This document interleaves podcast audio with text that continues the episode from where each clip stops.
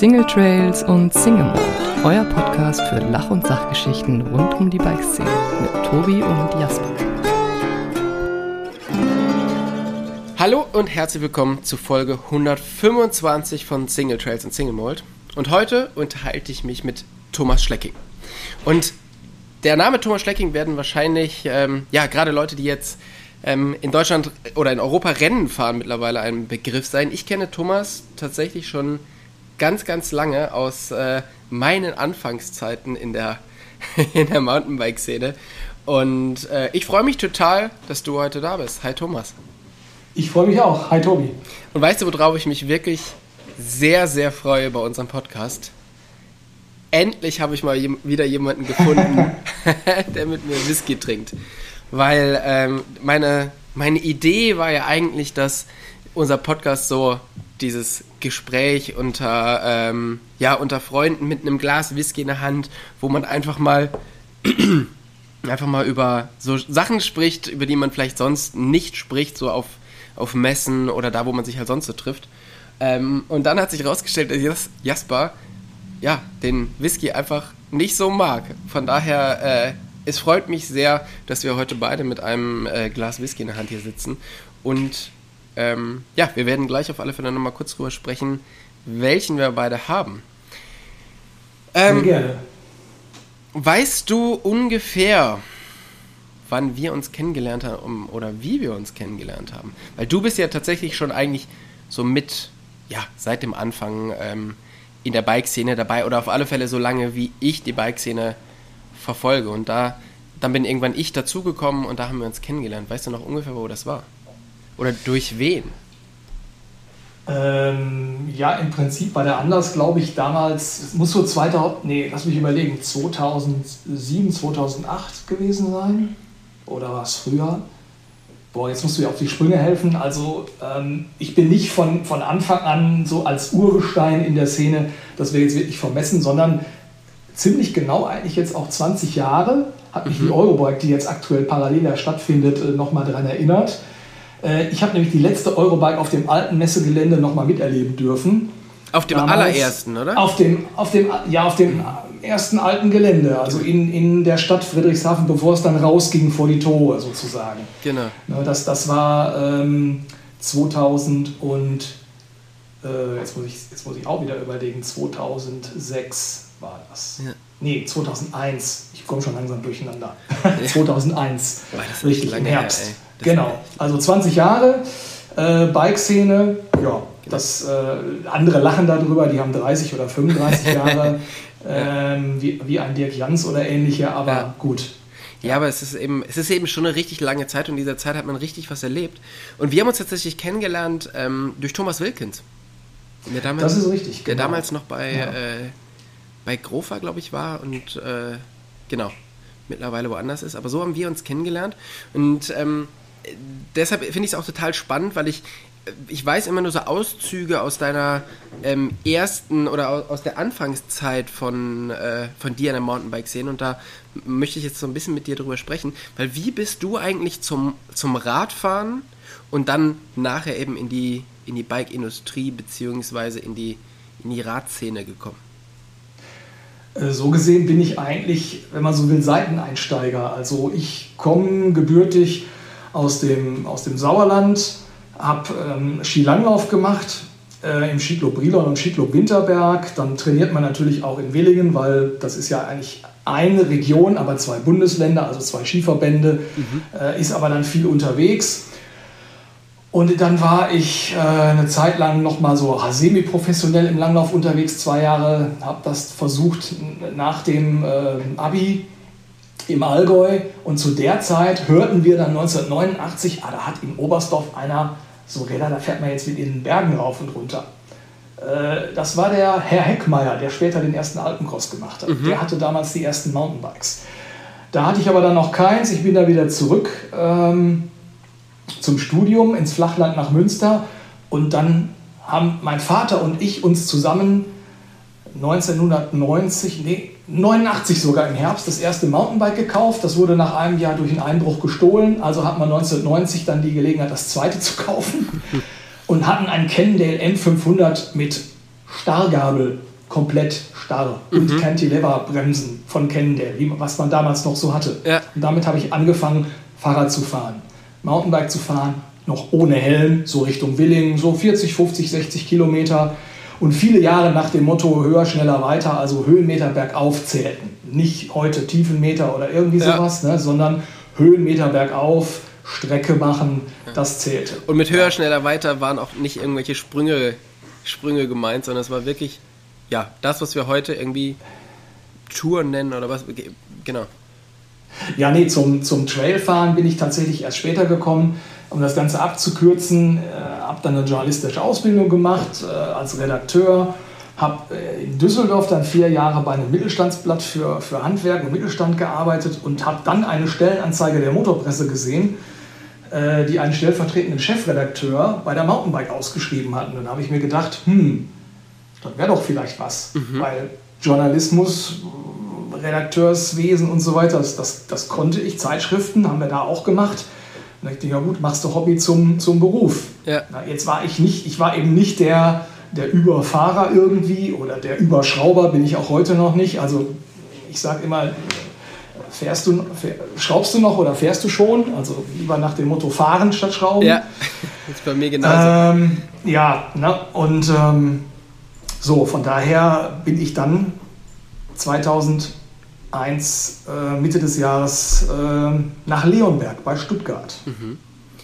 ja. Und wie kann ich mir das so vorstellen? Also das war ja dann, ähm, ja, also klar, es, es gab Mountainbikes schon, aber das war natürlich so eine Zeit, wo Mountainbike gerade erst in Deutschland aufkam und dann sich halt auch in der breiten Masse verteilt haben und dann natürlich auch diese Magazine ähm, interessant wurden oder da dann halt auch einfach ein, ein Absatzmarkt für so Magazine waren.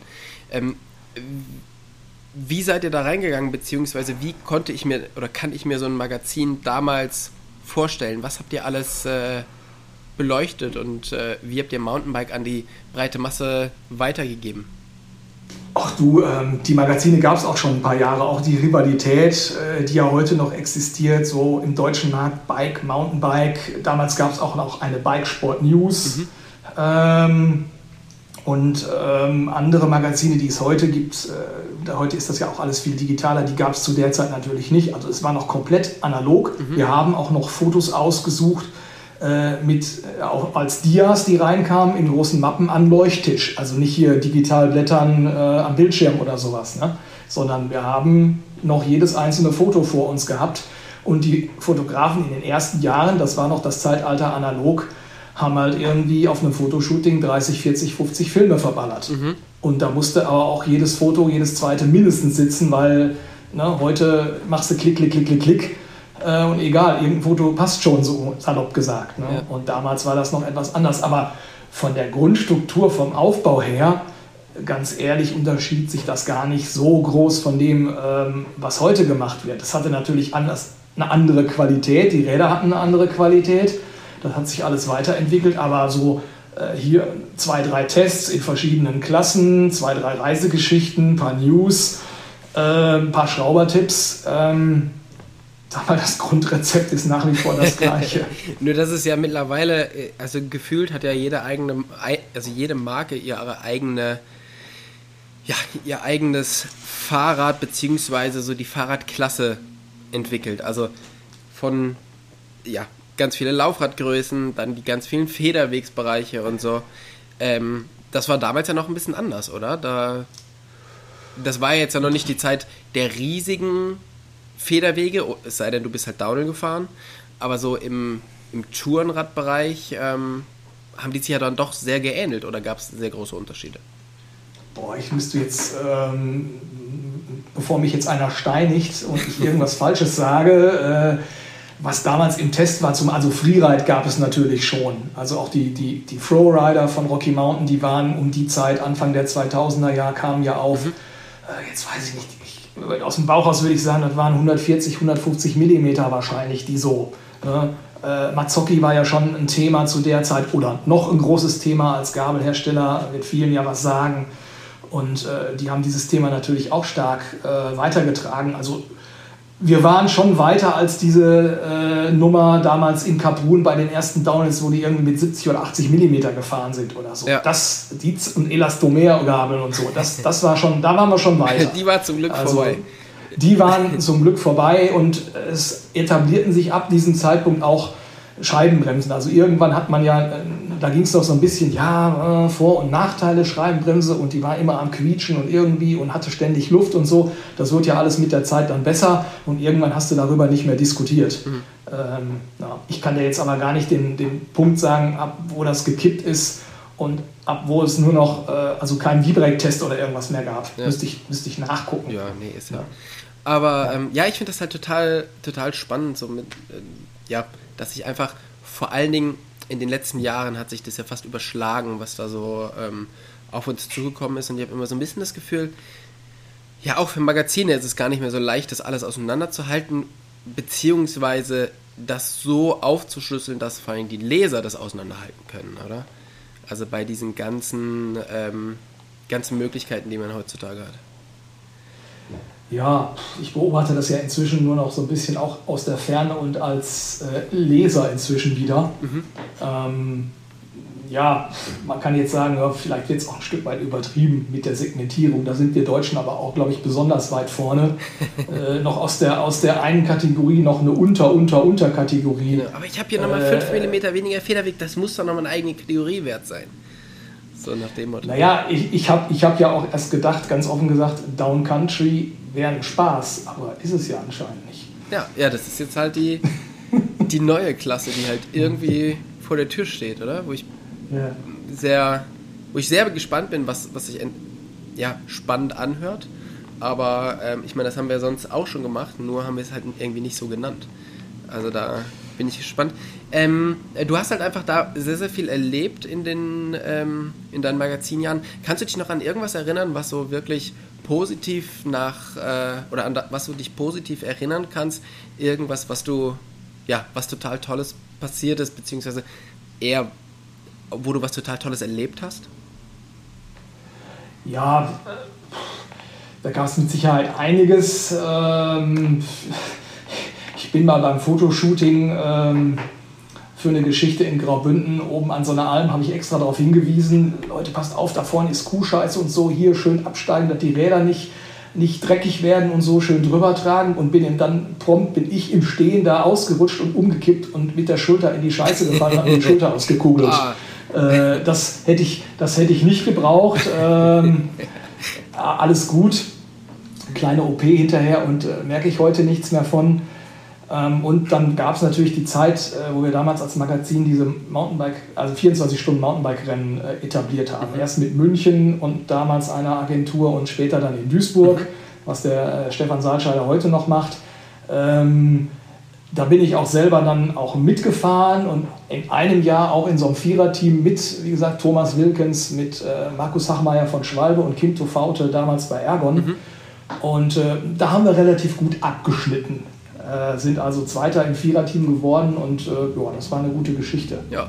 Da sind wir ordentlich, ordentlich um den Kurs gepflügt, würde Ja. ich sagen. Ja, also ich ähm, kann mir vorstellen, dass da dann schon der Druck auch hoch ist, weil sowohl der Hachi wie auch äh, Thomas Wilkins, die haben ja schon auch Biss, sowas dann ähm, ja doch erfolgreich durchzuziehen, oder?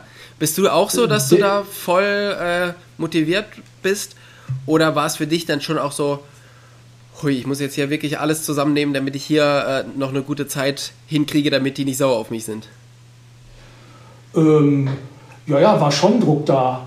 Äh, aber äh, kann jetzt durchaus selbstbewusst sagen, äh, der langsamste war ich da bei weitem nicht von den vier. Okay, ja, das ist das schon mal. Ähm, aber aber jetzt, mal, jetzt mal ganz kurz reingegrätscht. Wie lange wollen wir eigentlich noch trocken hier sitzen? Ja, das wäre jetzt tatsächlich auch so für mich das nächste gewesen. Ähm, ich möchte natürlich wissen, was du an Whisky da hast, weil ich habe mir einen schönen aus meiner Sammlung ausgesucht. Und ähm, bin natürlich aber auch immer auf der Suche nach neuen, äh, neuen Ideen und Anregungen. Was hast du denn im Glas heute? Du hast bestimmt mehr in deiner äh, Sammlung. Ähm, da ist der Schrank und, und alles zu Hause einfach nicht groß genug. Ich habe gar nicht so einen super besonderen, keine Ahnung.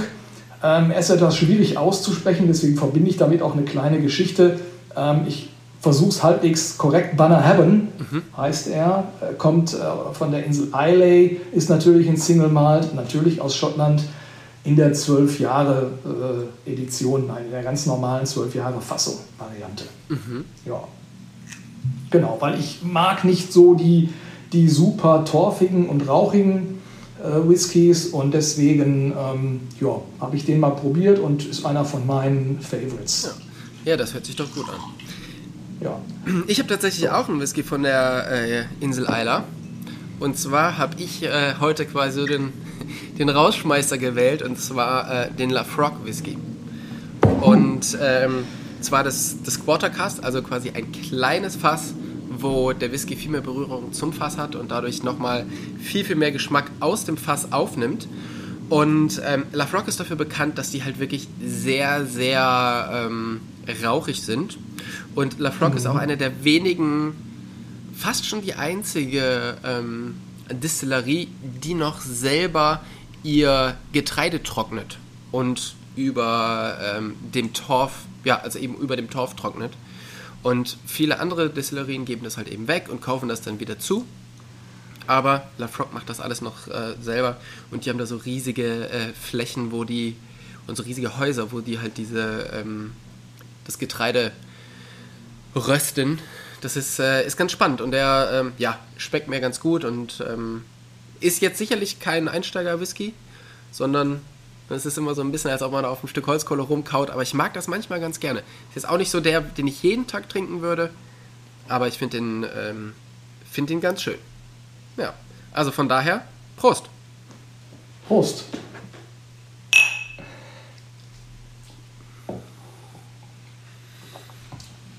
Ja, da muss man erstmal sacken lassen, ne? mhm. ne? Das ist ja das Schöne am Whisky, finde ich, dass der hat halt immer sehr, sehr viel Alkohol, aber man mhm. trinkt sehr wenig und sehr langsam. Und ähm, deshalb finde ich, ist es immer einfach so ein schöner, für, für einen guten oder für einen schönen Abend ist es einfach ein schöner, schöner Drink, weil man halt wirklich eigentlich von einem Whisky nicht besoffen wird, weil man so wenig davon trinkt.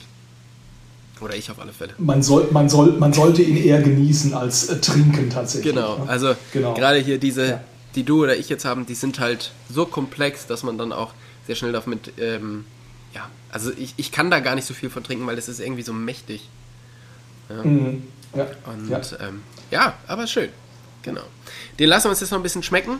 Ähm, ich möchte aber nochmal zurück kurz zu der Zeit oder von früher kommen. Kannst du dich noch an eine Sache erinnern von früher, wo du denkst, ein Glück ist das vorbei?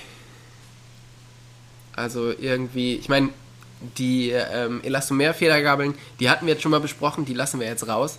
Aber es gab ja sicherlich noch einige andere Sachen, oder? Irgendwelche Trends, die nicht so richtig funktioniert haben und wo man froh war, dass die dann doch eher, eher wieder verschwunden sind. Puh, das ist jetzt oh, schwierig. Die Zeit der gefederten Vorbauten, die war schon rum, oder? Boah, das hat mich nicht mehr berührt. Ja. Also ähm, bei mir ist es ja so, ich bin ein relativ großer Fahrer ähm, mit 1,92 und ich habe immer bei Rädern gerne das Problem gehabt, dass selbst ein, ein 52 oder irgendwas oder XL tendenziell gerne mal zu klein war und ich dann gerne Überschlagsgefühle oder so kriege. Und für mich, äh, also ich, jetzt auch werden vielleicht einige sagen, oh, was erzählt er jetzt? Ne? Also für mich ist echt froh, ich bin froh, dass 26 Zoll vorbei ist und ich auf 29 Zoll fahre, als großer Fahrer. Ja. Äh, vom ähm, Trailbike bis zum Enduro. Und ich bin auch froh, dass die Zeit der nicht absenkbaren Sattelstützen vorbei ist ja. äh, und man das Ding rauf und runter fahren kann. Ja. Das stimmt, das sind zwei so Sachen. Also ich, für mich ist, glaube ich, tatsächlich so die, ähm, die Sattelstütze ist so krasseste Entwicklung, die ich so mitgemacht habe, oder die, die halt wirklich, die hat einfach so viel verändert.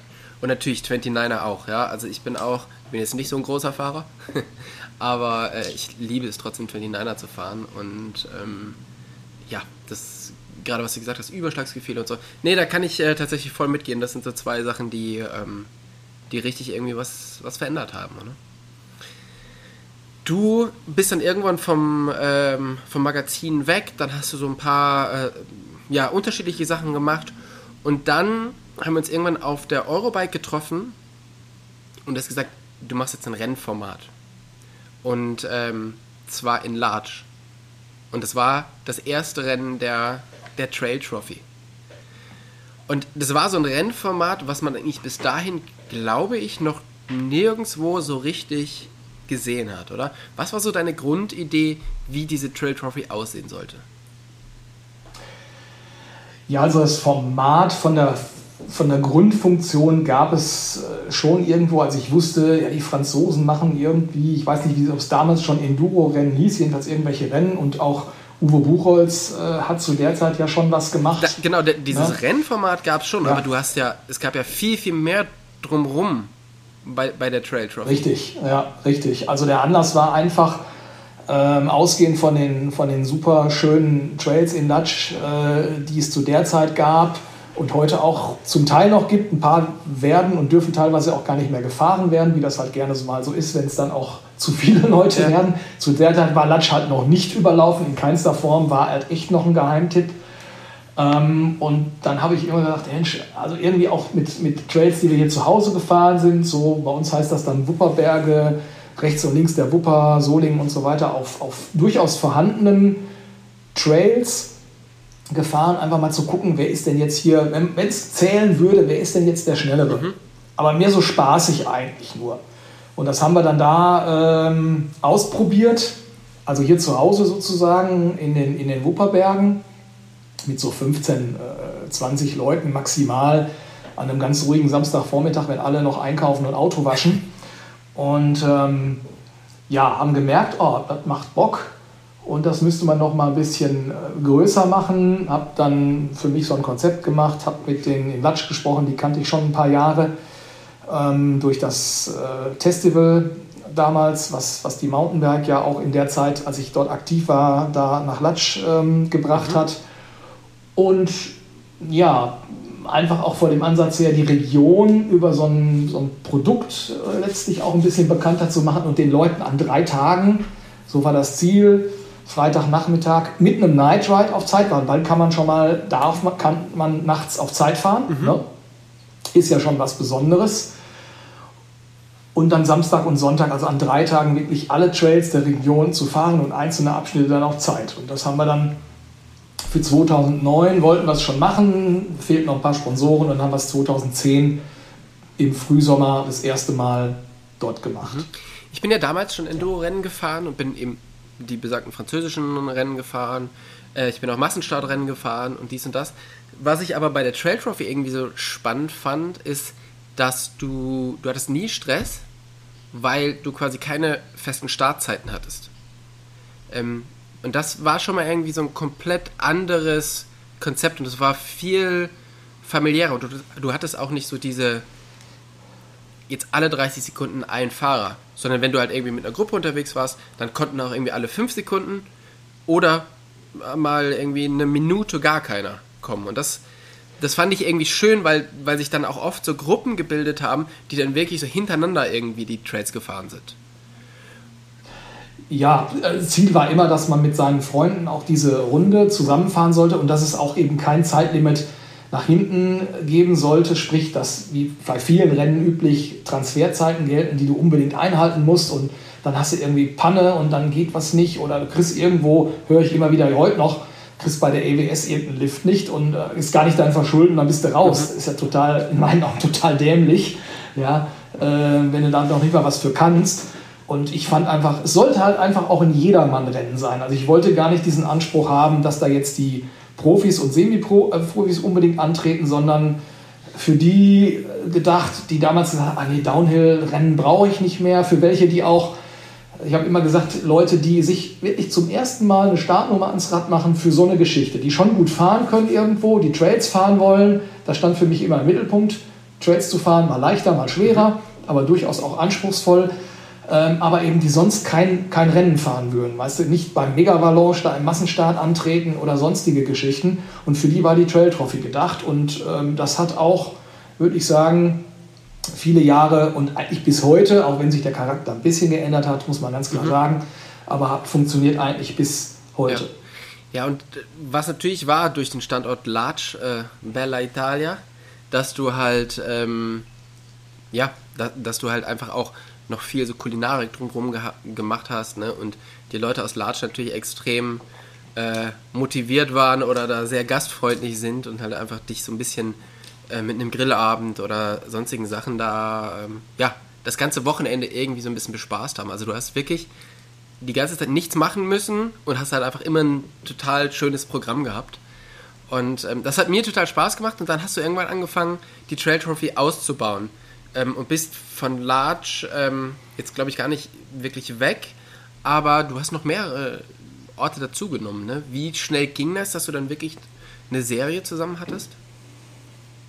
Also ich hatte von Anfang an das Ziel, dass es natürlich eine Serie werden könnte und auch sollte. Wir haben im zweiten Jahr dann bereits 2011 ähm, die Lenzer Heide dazu bekommen. Das weißt du sicherlich auch noch. Du hast ja auch viele Jahre äh, für die Lenzer Heide als äh, Botschafter genau. fungiert, wenn ich das richtig so ausdrücke. Ja. Ähm, weiß ich gar nicht, warst du das 2011 schon? Das fing da gerade erst an oder kurz danach? Nee, also ne? als, ähm, als, das, als die Trail Trophy so im Gespräch war, ähm, da war ich auf alle Fälle schon, äh, war ich schon da.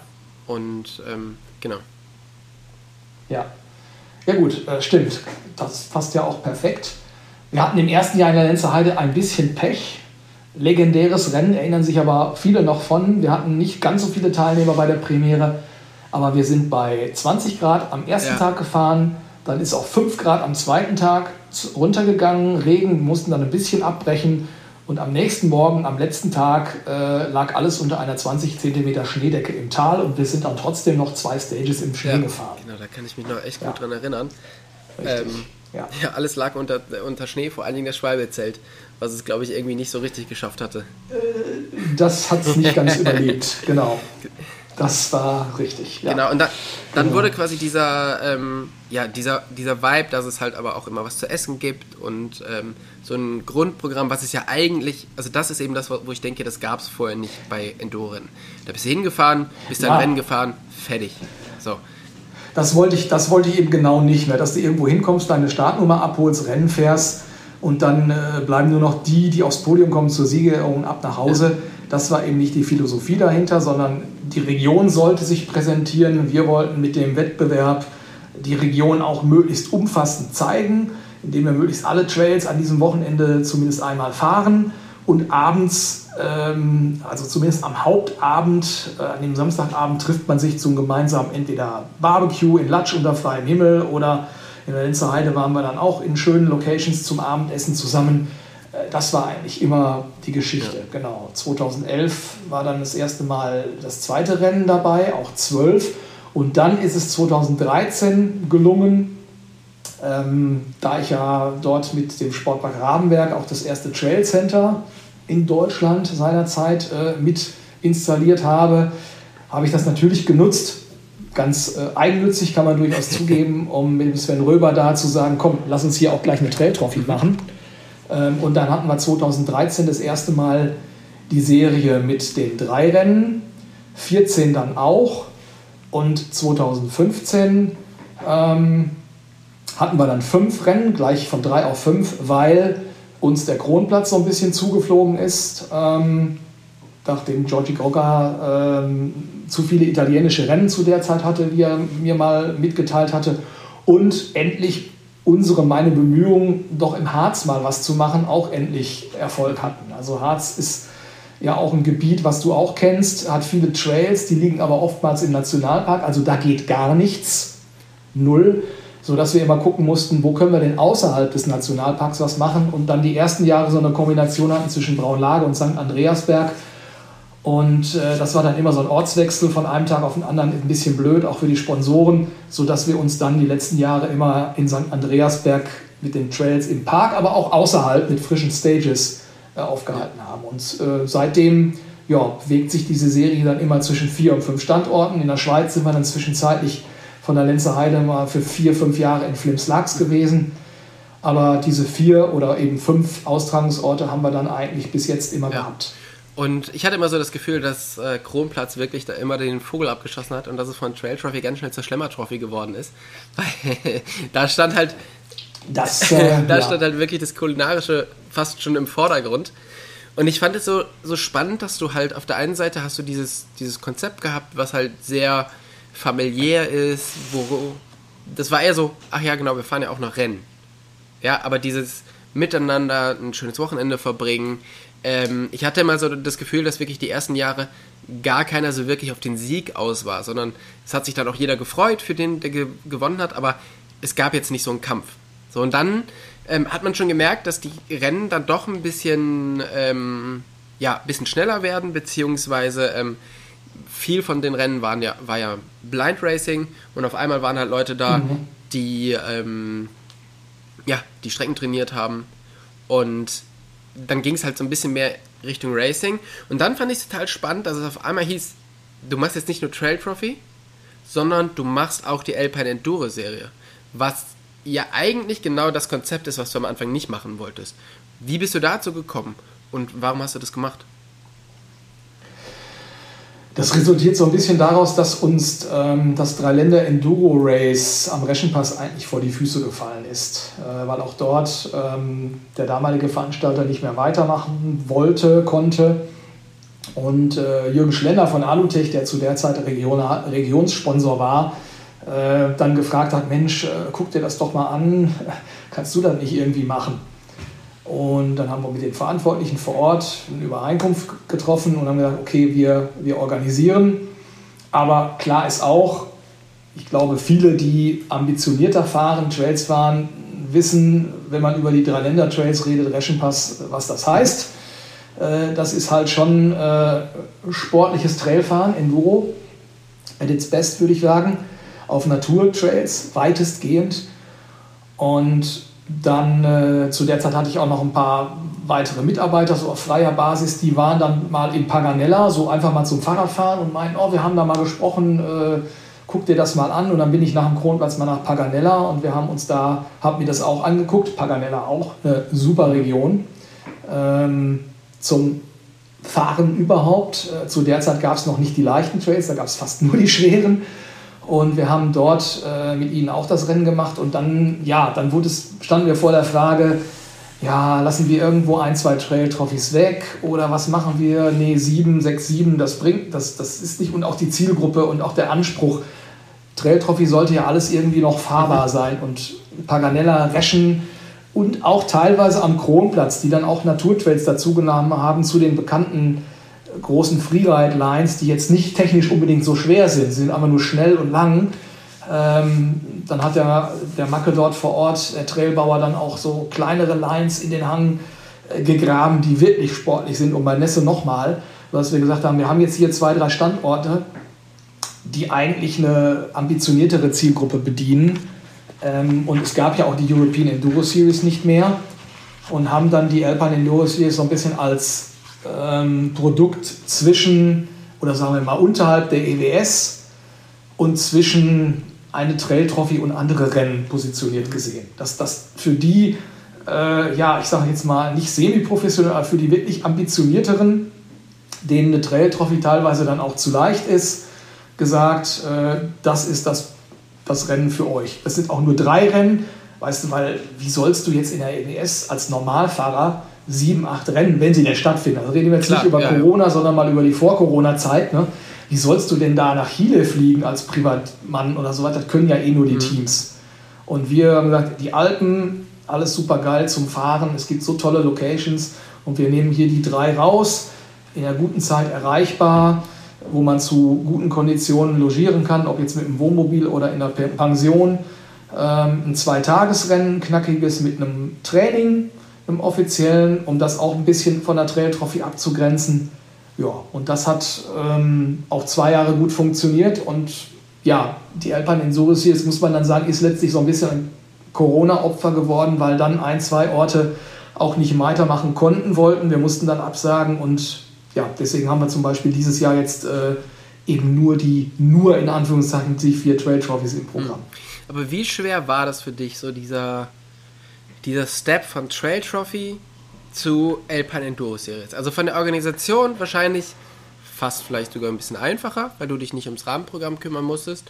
Ähm, vom Aufwand dort wahrscheinlich schwieriger, aber vor allen Dingen hast du, hattest du auf einmal mit einer ganz anderen Klientel zu tun. War das für dich schwierig oder ging das einfach ganz gut? Ganz andere Klientel in Teilen ja, aber ich würde sagen, so die, die 20, 30 Prozent, die dann teilweise bei der Trail Trophy, äh, ich will nicht sagen unterfordert, aber gesagt haben, ah, hätten wir uns jetzt noch mehr gewünscht, vor allen Dingen auch längere Stages. Mhm. Man muss ja auch sagen, bei der Trail Trophy haben wir auch, selbst wenn wir über Latsch reden, so richtig, richtig lange Stages, über 8, 9, 10 Minuten oder auch 10 Minuten plus für einen Durchschnitt. Also ich rede jetzt nicht von dem Topfahrer, aber für einen Durchschnittsfahrer um Platz 100, 120 ähm, haben wir ja in Latsch eigentlich auch fast nie machen können. Äh, außer du hast dann eine Stage einmal von oben bis unten, aber dann ist ja schon fertig. Ähm, das wollten wir eben mit der, mit der Alpine Enduro Series bieten und das ging halt nur mit anderen Locations. Mhm. Und damit haben wir natürlich auch ein Stück weit, klar, ein anderes Publikum getroffen, was natürlich diesen ganzen entspannten Charakter äh, etwas, ich sage bewusst etwas zurückgedrängt hat. Dort fahren in der zweiten Hälfte auch Fahrer, jedermann, die das für Spaß machen. Aber vorne wird dann halt auch schon wirklich äh, das Messer gewetzt und da wird auch auf Platz und Sieg gefahren. Ja, ja das glaube ich eben auch. Aber die Leute haben halt dann aber auch ganz andere Ansprüche an Strecke, aber auch an Organisationen, oder? Entschuldigung. äh, der, der, das, war, das war der letzte Schluck aus dem Glas. ähm, ja, natürlich ähm, sind die Ansprüche gewachsen, wobei wir dann auch mit der Zeit natürlich auch unsere Qualität im Bereich der Ausschilderung, der Signalisation, der Trassierung der Strecken verbessert haben. Also so eine Trail-Trophy wie in den ersten zwei Jahren in Latsch mit, ich sag mal, so wenig Flatterband zur Signalisation könnten wir heute wahrscheinlich auch nicht mehr anbieten. Da würden auch viele sagen, ja, da habe ich ja gar nichts gesehen in der Kurve, wo ging es denn da rum? Mhm. Na, ähm, wobei wir wahrscheinlich immer noch teilweise ein bisschen mehr machen als sonstige Rennen. Wir wollen halt die Mischung machen zwischen notwendig, aber auch nicht mehr als nötig. Na? Und in der Alpine Series, klar, erwarten die natürlich irgendwo, sie, die die kommen auch teilweise vom Downhill und einer EWS und da ist halt komplett irgendwie bebandelt, was wir aber bewusst nicht machen wollen. Also wir wollen jetzt nicht den Wald komplett links und rechts über Kilometer zuflattern. Mhm. Ja. Du, ähm, ja. du hast quasi das erste Rennen 2010 gemacht, jetzt haben wir ähm, 2021, das heißt du machst elf Jahre Rennen. Wie hat sich das Rennenfahren verändert in der Zeit? Ähm, ja, wir sind im, im 12. Jahr. Ne? Wir hatten vor zwei Jahren ein Jubiläum in Latsch. Das war leider auch im momentaner Stand die letzte, weil danach kam Corona äh, und hat dann gerade auch immer die frühen Trail Trophies im Jahr äh, erwischt. Ja, wie hat sich das verändert? Äh, bin ich nochmal bei der Laufradgröße? Damals alles 26 Zoll bis auf zwei Exoten vielleicht. Mhm. Ähm, na, heute alles 29, 27,5. Und natürlich gehen die Leute ganz anders ran. Also der Style von vor, wenn du dir die Bilder anguckst, wir hatten das auch beim zehnjährigen Jubiläum in Latsch, so eine kleine Dia-Show. Es war schon amüsant. Es ist ja gar nicht, gar nicht so weit zurück, aber es ist eine andere Welt. Naja, es sind, es sind zehn Jahre in einem Sport, den es jetzt circa 30 Jahre gibt. Also den gibt es jetzt schon länger, aber ähm, also es ist halt quasi ein Drittel der Zeit, wo es den Sport gibt. Also es ist in, wenn man das da, wenn man das da Unge drin ungefähr sieht, ganz grob, ja. Genau, wenn man das da drin sieht, mhm. ist es halt einfach schon eine richtig lange Zeit. Und wenn wir sehen, wie sich Räder entwickelt haben, wie sich aber halt auch Fahrer entwickelt haben oder die Herangehensweise, ist es halt schon spannend zu sehen, ähm, ja, wie einfach die anderen äh, oder wie einfach die Leute ähm, das Format wahrnehmen, ähm, aber auch das Rennenfahren an sich. Ähm, Hast du das Gefühl, dass der, dass das Level generell höher geworden ist? Ja, das würde ich durchaus sagen. Also das Level ist mit Sicherheit höher geworden. Ähm, wo, worin genau der Grund liegt, ob das äh, ein Enduro-Hype war, der vielleicht jetzt ein bisschen abflacht, aber der zumindest mal vor zwei, drei, vier Jahren richtig groß war, auch mit mhm. Teams und Ähnlichem. Ne? Ähm, wo viele, ah, wenn ich fahre, dann muss ich hier Enduro, Trail, Enduro, das ist das, was ich machen möchte.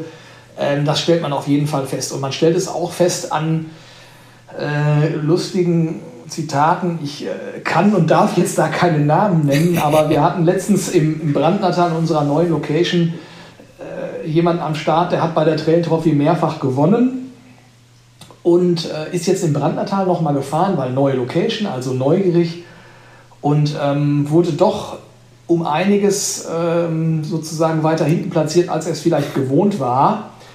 Und hat dann gesagt, du, ich glaube, ich glaube, ich werde langsam ein bisschen zu alt für diesen Sport, weil einfach die Jungspunde, hart gesagt, ihm um die Ohren fahren. Ja. Das ist einfach so, ne? die haben halt, also ich weiß nicht, ob die keine Angst haben oder so viel trainieren oder was die machen, aber das ist halt, wenn du früh anfängst, das ist das, was mir zum Beispiel fehlt. Ich habe ja erst mit äh, 21 das erste Mal auf dem Mountainbike gesessen, weil früher hatte ich keine Chance. Ich war schon so alt, als mhm. die kamen. Ja. Ähm, so, und dann weißt du auch, wenn du je früher du anfängst, desto besser. Ich habe halt mit drei Jahren das erste Mal auf Ski gestanden. Ja, deswegen äh, kann ich relativ gut alpin wie nordisch, beides parallel. Nee, das läuft, ja. Aber wenn du dann erst spät in so eine Sportart einsteigst, dann gewisse Skills, klar, die einen tun sich leichter, die anderen weniger. Aber wenn die Jungen äh, früh damit anfangen und dann äh, auf den Trails und man sieht es ja auch überall, was in den letzten Jahren an Trails aus dem Boden sprießt, ob mhm. jetzt immer legal oder nicht, anderes Thema, aber was die Leute fahren, ähm, ja, dann denkst du ja, jeder Zweite ist gefühlt ein Enduro-Fahrer. Ja. Okay, da kann ich gut nachvollziehen, ja. Ähm, dass da halt, ähm, ja, also ich, ich habe auch das Gefühl, dass das Level unglaublich, ähm, unglaublich besser geworden ist. Und dass das aber gar nicht mal, also ja, es gibt super viele Junge, aber es gibt halt auch überdurchschnittlich viele ähm, ältere oder die halt so gut auf dem Rad sitzen. Als ich angefangen habe, sind die Leute in dem Alter einfach noch gar nicht Rad gefahren. Sondern das war immer so der, der Sport für die, für die jungen Wilden, sage ich jetzt mal. Und du hast ja nie jemanden, ich sag mal, über 40 im Bikepark gesehen. Das war ja einfach nicht. Und mittlerweile mhm. Sitzen die Leute ja so gut auf dem Rad und ähm, es ist halt wirklich, die Leute gehen mit ihren Kindern fahren, die, ähm, ja, also teilweise gehen die ja mit ihren Enkeln fahren. Also ich weiß, dass der, ähm, der Opa von Wally immer mit Wally ähm, unterwegs gewesen ist und die halt gemeinsam im Bikepark waren. Ja, und das ist halt irgendwie was, wo ich finde, was sich komplett verändert hat, dass das ist es einfach viel, viel mehr geworden. Also die, die Zielgruppe ist einfach viel, viel größer geworden. Merkst du das auch so bei deinem, äh, bei den Rennen? Oder ist durch das Konzept der Trail Trophy schon immer eher so ein bisschen die ältere Zielgruppe angesprochen worden? Och nee, da waren wir eigentlich äh, prinzipiell offen. Klar, zu der Zeit waren diejenigen, die Trails in dem Maße fuhren, vielleicht gerade so, ich sage jetzt mal wirklich, wir haben auch mal den Durchschnitt ermittelt, das war so um die 30 zu der Zeit. Mhm. Ja, ich müsste jetzt eine aktuelle Auswertung machen, wie das denn jetzt dieses Jahr war. Äh, ist natürlich immer noch ein gewisser Anteil von, von Älteren dort, aber ich sage mal, über 40 und gerade 45 wird es dann wirklich dünner. Okay. Ganz massiv und der Anteil der, der sehr jungen, auch der Anfragen, wir haben ja auch eine Altersgrenze, die ich einfach aus Sicherheitsgründen auch setze, die manchen einfach nicht niedrig genug ist, die wir aber dann einfach so durchziehen. Die Anfragen häufen sich auch. Ne? Mein Sohn ist 15 und kann er nicht doch fahren und der fährt ja schon hier und so hm, überhaupt. Ne? Mhm. Ähm, ja, das, ist, das nimmt zu. Das liegt aber wahrscheinlich dann auch an teilweise an Vätern, die seit 20 oder 30 Jahren fahren und natürlich ihre Kids dazu bringen. Ja. Ne?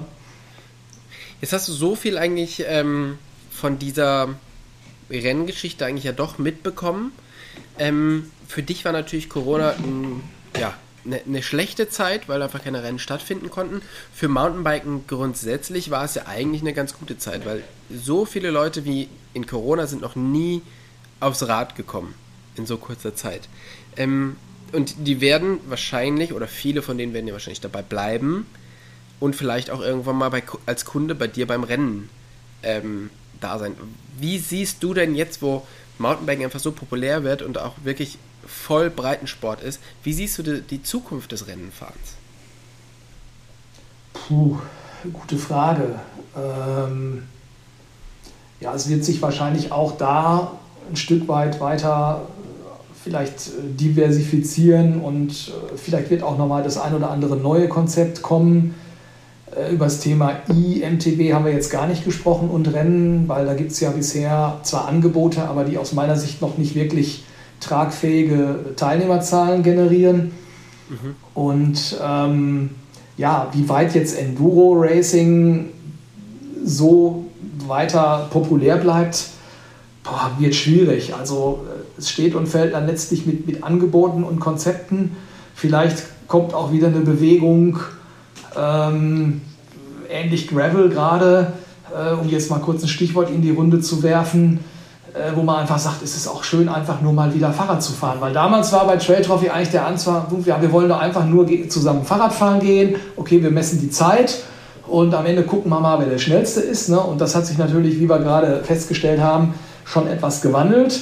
Es ist mehr wirklich klassisches Racing geworden. Vielleicht gibt es auch wieder dann, ne, jede Bewegung erzeugt eine Gegenbewegung. Dann äh, eine Geschichte, wo man sagt, ja, wir gehen jetzt einfach nur wieder Fahrrad fahren. Mhm. Das heißt, für dich ist es wirklich komplett offen und du schaust einfach, ähm, wie es wird und machst die Trail Trophies so weiter, wie, wie sie gelaufen sind, solange wie du Spaß dran hast. Ja, genau, solange wie ich Spaß dran habe. Ja. Ähm, du hast gerade schon eigentlich das, ähm, das, Stichwort gegeben, und zwar, wo du jetzt gerade dran äh, Spaß dran hast, ist ähm, ein neues Konzept zu entwickeln, was jetzt in ein paar Wochen stattfindet, und zwar die Gravel Games. Was genau kann man sich darunter vorstellen?